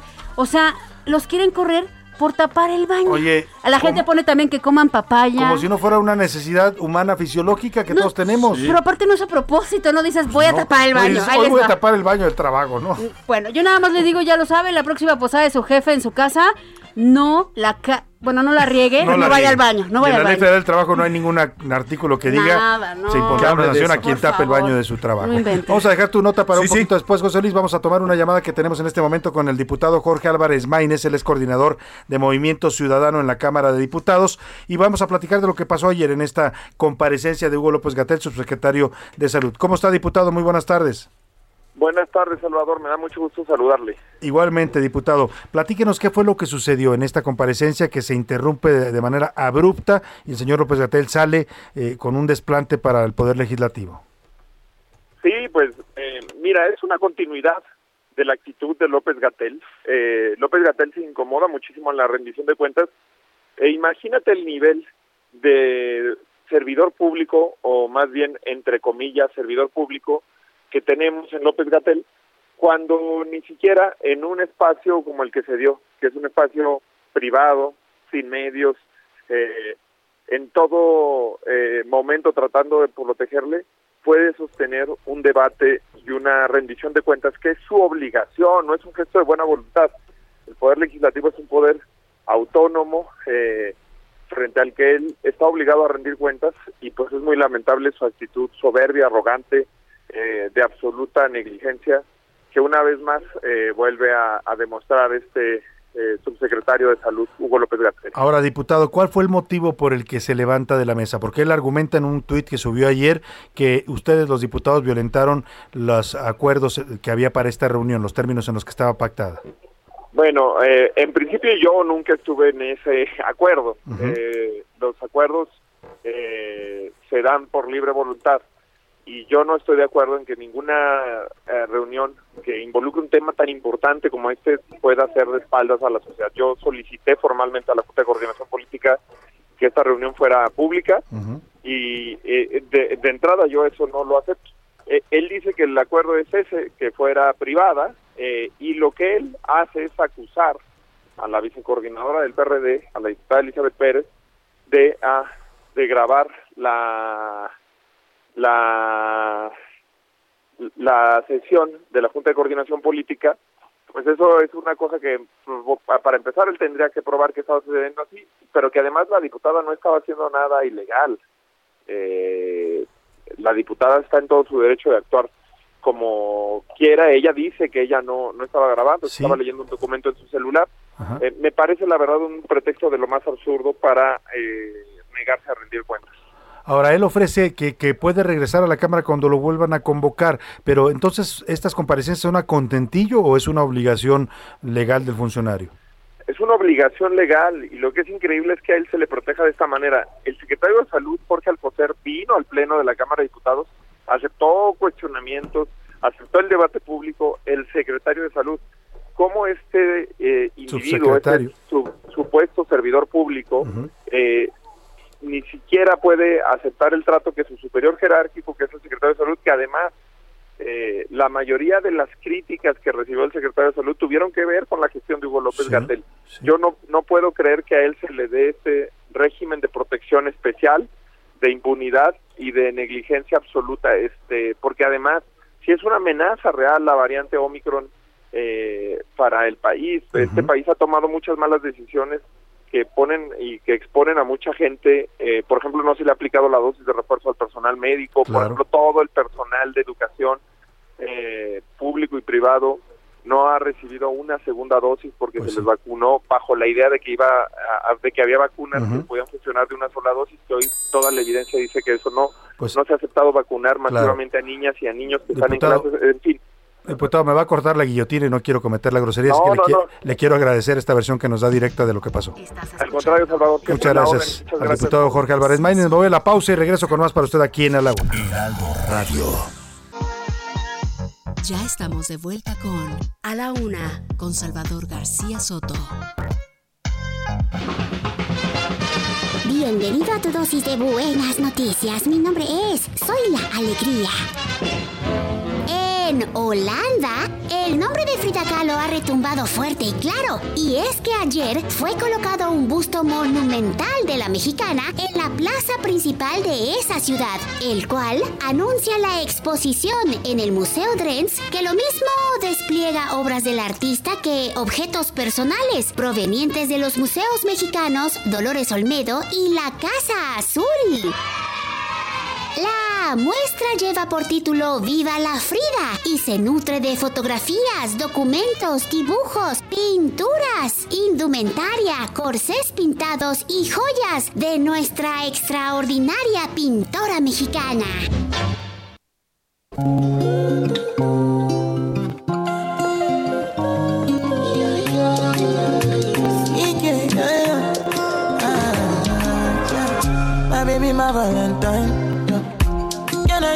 Yeah. Can I hit the making what temperature is? If you leave me a good time, I swear. You are like the oxygen I need to survive. I'll be honest. Loving me, but me, I am so obsessed. I want to chop your heart. Nobody dey make me feel Open up, make us feel love. Yeah, my love, one thing, thing. Me make a bad man sing. Qué buen ritmo este que estamos escuchando. Si usted le suena como algo medio árabe, pues sí, tiene que ver un poco con esto, con ritmos por allá del oriente de África también, ¿no? Eh, Porque hay que recordar que África tiene el África subsahariana, que es un, una- un área también de influencia árabe. En Marruecos, toda esta zona del norte de África es también de influencia árabe. Por eso suena así. Es Sekai, se llama el cantante, Sikei se pronuncia, y la canción se llama Lop Nuantiti. Es, eh, eh, la, así es- está titulado, no sé qué significa Nuantiti. Amorcito. Amorcito. Ah, Mm, mira. amorcito, Amorcito, amor Lop chiquito. Nuantiti. Cuando usted le quiere decir algo, un cariño en africano a su pareja, ya sabe, dígale Lop Nuantiti. Y bueno, es un cantante y productor de origen nigeriano que nunca se esperó que tuviera este éxito mundial. Se volvió un éxito mundial su canción gracias a la plataforma de TikTok. Es CK con Love Nuantiti. Súbanle.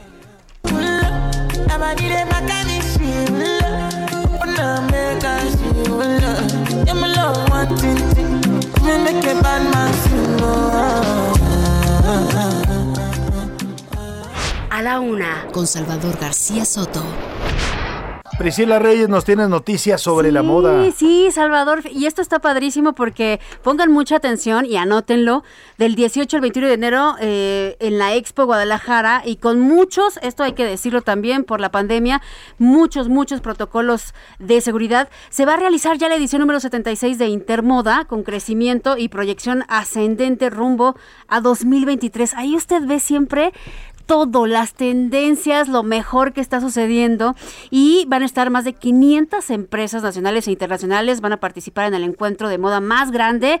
Pues, y seguro también, hay que decirlo, de Latinoamérica. Y también van a representar una alianza clave con la CANAIBE, que es la Cámara Nacional de la Industria del Vestido. Para hablar sobre esto, Salvador, que está muy interesante y que aparte es padrísimo año tras año, tenemos en la línea a Elena Hurtado, ella es directora de Intermoda. Elena, buenas tardes, gracias por ¿Cómo tomarnos la llamada. Elena? Bienvenida, buenas tardes. Hola, ¿qué tal? Buenas tardes, Priscila, Salvador, ¿cómo están? Saludos Muy a su auditorio. Con el gusto de escucharla, oiga, y pues siempre nos platica usted de estos temas importantes de la moda, una industria que en México está creciendo fuerte y en mucho impulsada por esta Expo Intermoda que van a llevar a cabo en Guadalajara, Jalisco. Claro que sí, Salvador, ya son 38 años de Wow. llevarnos a cabo de manera ininterrumpida, aún en pandemia nos llevamos a cabo. Fue la única en Latinoamérica y como bien lo comentaba Priscila, vamos a llevar nuestra edición del 18 al 21 de enero en Expo Guadalajara. Van a ser cuatro días donde vamos a, tener una exposición llena de moda, de negocio. Vamos a tener 10 pabellones especializados, eh, diseñadores. También vamos a tener mucho contenido en la parte de, de nuestro programa de conferencias. Eh, con grandes alianzas como la de Máximo Casagrande, que es del Instituto Marangoni de Miami, hablándonos de temas de diseño. En la parte de Fashion Space, que es nuestro nuestras pasarelas, migramos a un formato híbrido. Vamos a tener a grandes diseñadores como a Carlos Pineda en la inauguración, a Macario Jiménez, y como siempre impulsando el diseño, ¿no? Nuevos talentos y emprendedores también. Ahora, eh, le queremos preguntar a Elena en ese sentido, ahora que nos dé más detalles de la, de la Intermoda, la 76 edición, eh, ¿cómo andamos en, en México en materia de moda? Porque eh, históricamente fuimos un país que importaba la moda de, otros, de otras naciones, ¿no? Traíamos siempre lo que pasaba en Europa, en Estados Unidos. Hoy México está convirtiendo también en un referente de la moda a nivel internacional. Sí, totalmente. La verdad es de que han surgido ya muchos diseñadores, ya tiene tiempo, con, con gran innovación y gran reconocimiento a nivel mundial. Eh, nada menos hace poco tuvimos grandes representantes en una expo que se llevó a cabo en Dubái, donde el talento mexicano ha sido reconocido y prueba de ello va a ser nuestro pabellón trending ahí en, en Intermoda, en el piso de exhibición, donde vamos a tener más de 40 marcas exponiendo colectivos, eh, 25 diseñadores, donde se va a poder encontrar talento de diseñadores mexicanos de, de todas partes de la República con propuestas de sustentabilidad, con propuestas más innovadoras, con, con temas al- de rescatar también tradiciones y cultura mexicana. Entonces, no se lo pueden perder para que encuentren ahí este talento mexicano que, que existe y que cada vez se reconoce más. Eh, Elena, para que se den cuenta, regresando otra vez al evento del 18 al 21 de enero, para que se den cuenta de la dimensión que va a tener esto respecto, por ejemplo, a la que hubo ahora en, en Julio Banac. O sea, crecieron pese a la pandemia en este próximo evento 40%. O sea, va a ser una exhibición que va a tener cuánto de metros cuadrados de exposición. Claro que sí, Priscila. De hecho, tenemos casi 40 mil metros cuadrados de exhibición, eh, más de 700 marcas, eh, también 500 empresas, porque hay empresas que traen de, dos o tres o cuatro marcas. Eh, crecemos también en el tema de algunos pabellones internacionales. tenemos presencia de algunas empresas que también ya, ya pueden venir y están presentes con nosotros. La, el crecimiento no solo se da en la oferta de productos, sino también en el contenido y en los visitantes. También esperamos incrementar el número de compradores. Ahora, eh, ¿qué tipo de, de, tendencias y de moda vamos a encontrar? ¿Hablamos solo de ropa para mujer eh, o hay para todos los gustos? Para todos los gustos, Salvador. En realidad, estos 10 pabellones precisamente están especializados en prendas de dama, caballero, infantil, accesorios, gala, proveeduría. También tenemos eh, streetwear, todo lo que tenga que ver con el tema como más relajado, urbano, eh, para todos los gustos, para todas las edades, tendencias y también proveeduría, que es muy importante. Elena, ¿hay algún sitio en donde pueda entrar la gente que esté interesada para ir comprando entradas, eh, para asegurar que van a poder llegar a este evento?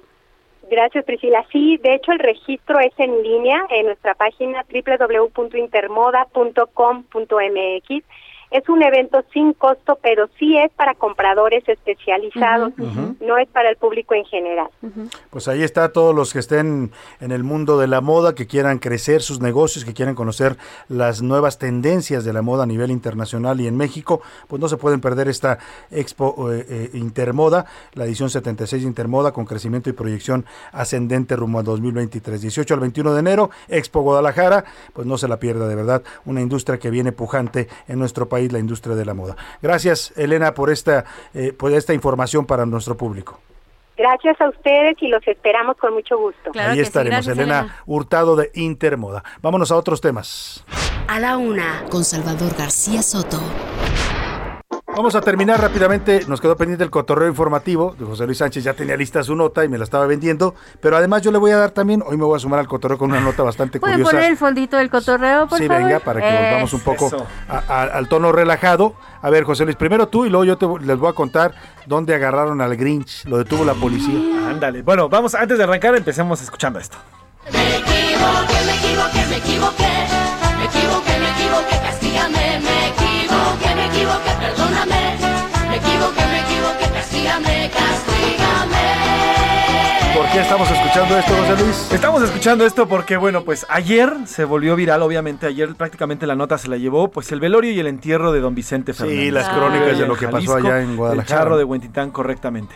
Y bueno, dentro de todo lo que ocurrió, hubo pues un traspié de un reportero, de eh, un reportero jalisciense, que eh, al parecer o no le pasaron bien la información, suele pasar, o no sabía exactamente dónde se estaba velando al charro de Huentitán, de Huentitán porque él acudió allá en Jalisco a una funeraria muy famosa. Él esperaba que ahí estuviera siendo velado. O sea, él dio por hecho que ahí está o alguien Él- le dio mala que información. termina con Te oso. digo, exactamente, una que termina Ah, con oso que allá está, en... que está aquí en Félix Cuevas también. pues. Ajá, exactamente. Que la, dirían, la Ay, famosa... vamos a seguir que como- empieza con G. Con G, sigue con A. Como dirían en los viejos noticiarios, una funeraria allá en Félix Una Cuevas. funeraria de prestigio, dirían. Exactamente. Bueno, pues el, el- el- el compañero reportero se equivocó y pasó este penoso momento. O sea, iba siguiendo.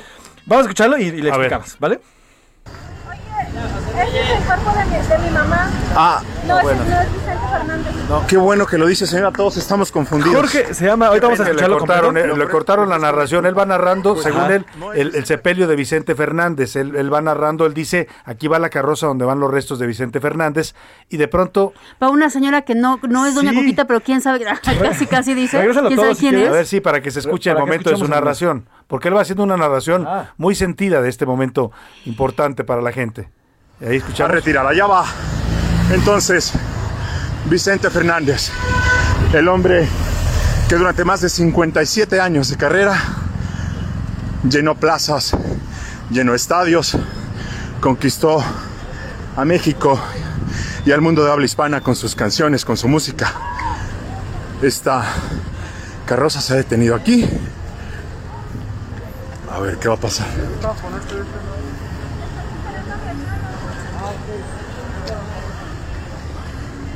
Y el reportero le habla a alguien de un carro y le dice esto. Ah, No, ese no es Vicente Fernández.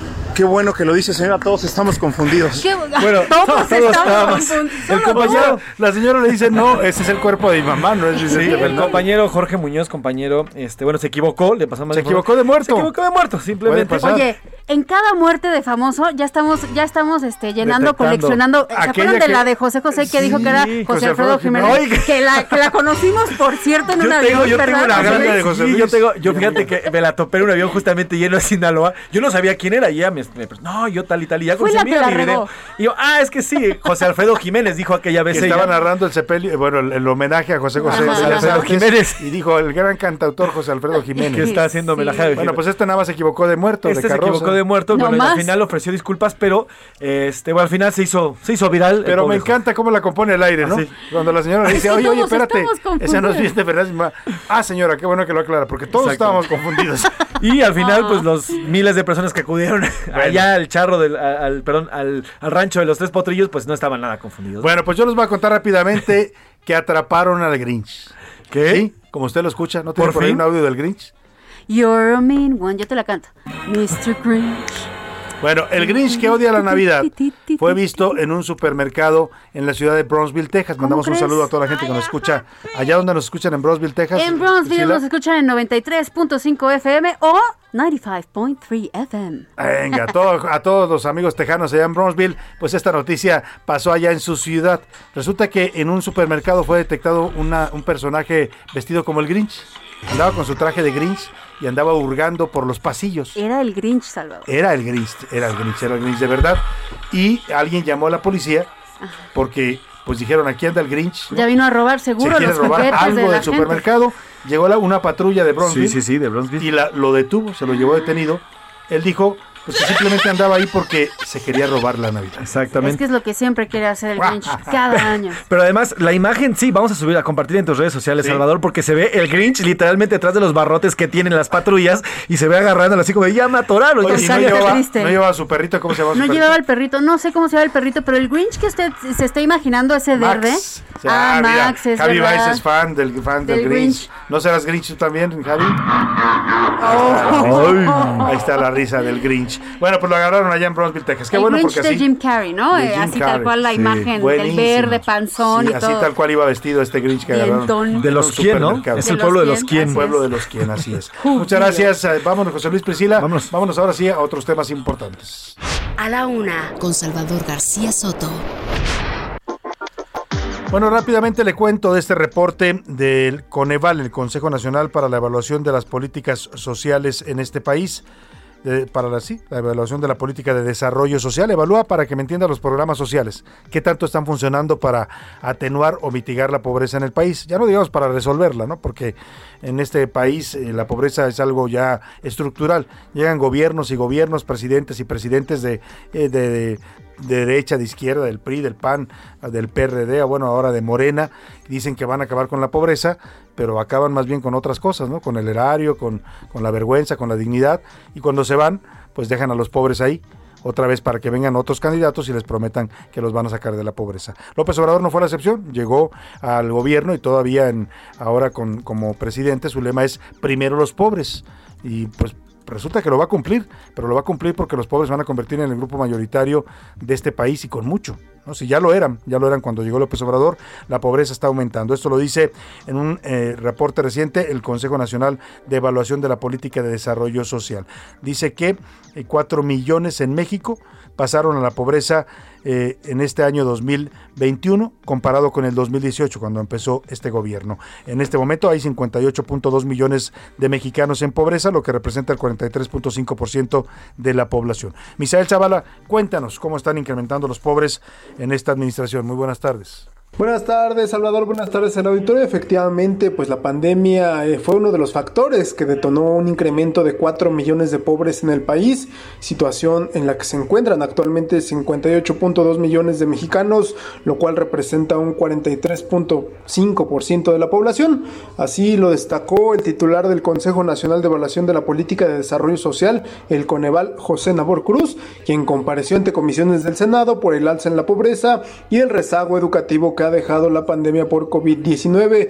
De acuerdo con, con el funcionario, en 2016 se tenían 43.2% de la población, es decir, 52.2 millones de personas en situación de pobreza. Para el 2018 esta cifra se redujo un poco a 41.9%, es decir, 51.9 millones de personas, pero para el 2020, es decir, dos años después de la última consulta, se pasó a 43.9%, es decir, 55.7 millones de personas en situación de pobreza. Salvador, hasta aquí la información.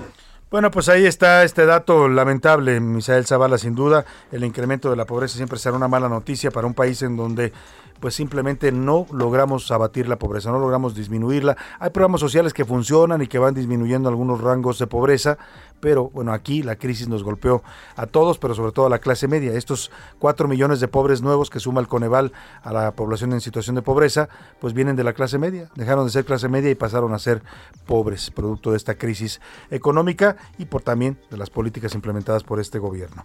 Ahí dejamos el tema y vamos rápidamente a, tiene que ver con esto también de la crisis.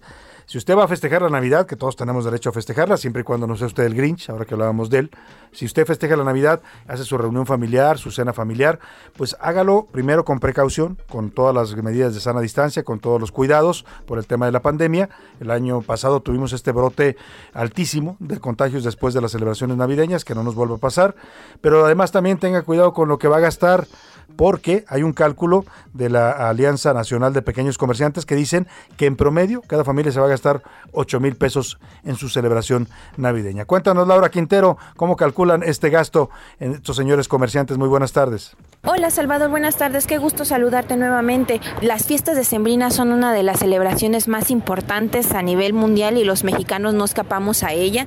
Y este maratón que se conoce como el Guadalupe Candelaria, que se inaugura con la celebración de, la Virgen de Guadalupe y hasta el 2 de febrero, que es la tamaliza que, que, con el que se cierra pues todas estas celebraciones, se estima que las familias de hasta 10 integrantes van a gastar 8 mil pesos en promedio, de acuerdo con un monitoreo que hace la Alianza Nacional de Pequeños Comerciantes, y esta cantidad, eh, Salvador, es 27% más de lo que se gastó en 2020 y esto es resultado de la inflación, una inflación que en estos momentos que enfrentamos es la más alta de los últimos 20 años y pues que desgraciadamente está presionando los bolsillos de los mexicanos, lo que está ocasionando también Salvador que pues opten por productos más austeros, por, por ajustar estas celebraciones al presupuesto que hay en sus bolsillos y que desgraciadamente por, como resultado de la crisis por COVID-19 pues están bastante apretados. Sin embargo, pues las celebraciones van a seguir más caras y más austeras de acuerdo con el monitoreo que está reportando la AMPEC.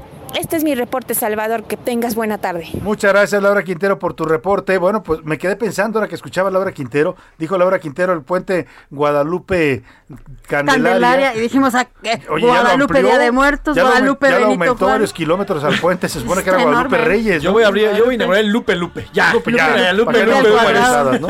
Ya vámonos a Lupe Lupe. De, de Atascadísimos. 12 de diciembre a 12 de diciembre. Bueno, pues Laura se lo quiere echar hasta el Candelaria. Está bien. Es el 2 de febrero, ¿no? El día de los tamales. O sea, Laura no se anda con Por eso rodeos. te porque digo, y después si el viene- 6 de marzo, si el 6 de enero, Ajá, perdón, partimos ajá. la rosca, sale el niño. Luego, luego viene la Candelaria. los tamales. Pues, Pero pues, luego viene el Día del Amor y la Amistad, lo que te digo, Guadalupe Amor y la Amistad. O Guadalupe Benito Juárez, ¿no? Para el Pues natalicio sí, de ¿por 21 qué de no? marzo. Bueno, ¿Por pues, qué? La inauguración del aeropuerto Lo que- también, si, por si- si de algo sabemos en este país es de hacer puentes vacacionales, ¿no? En eso somos expertos y más nuestros diputados. Vámonos, vámonos con Oscar Mota y los deportes.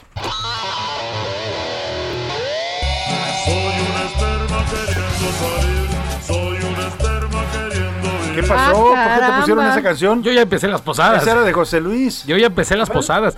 No, y sobre todo mi querido Salvador García Soto, amigos de la UNA, hoy un gran día para ganar. Mientras los puentes no sean como los de Texcoco, ¿no? Donde pasan los trailers y los tiran, yo creo que armen el puente que quieran. Sí, porque... Mientras pues, no sean esos. Que sean- no, que sean puentes sólidos, ¿no? Por favor, y que no se anden metiendo los trailers por allá. Exactamente. Tenemos información importante, mi querido Salvador García Soto. Nos vamos a subir en el DeLorean del tiempo, en el DeLorean eh, para viajar unos cuantos años, porque te voy a hablar de Brasil 2014. ¿no? Brasil 2014, el Mundial. Octavos de final. México se enfrenta a la selección de Holanda, cae el gol de Giovanni, quedan unos cuantos minutos, nos empatan. No, espérame, todavía no se empatan. Quedan un minuto. Entra alguien Robin por la derecha. Maldito. Recorta, cierto, por cierto. se acerca Rafa Márquez, le pone la pata abajo, se cae y nos marcan penal. No, no, pero no, no digas se ¿eh? cae, no Y- digas y todo México- exagera. A ver, todo México termina. gritó en ese momento. era ¡No fue penal! ¡No fue penal, árbitro! Y hasta la fecha, bueno, 2021 llega la disculpa de los holandeses. Y los traigo en exclusiva. ¿A poco? ¿Se Vamos a escuchar. por Vamos este? a escuchar. A ver. Queridos amigos de México, eh, acá les habla Bo desde Holanda. En nombre del pueblo holandés le digo muchas gracias. Esperamos eternamente de ustedes con ustedes. Nuevamente disculpa por la escena de Arjen Robben. Eh, vamos a compensar esa falta como no lo sé aún, pero se lo prometo.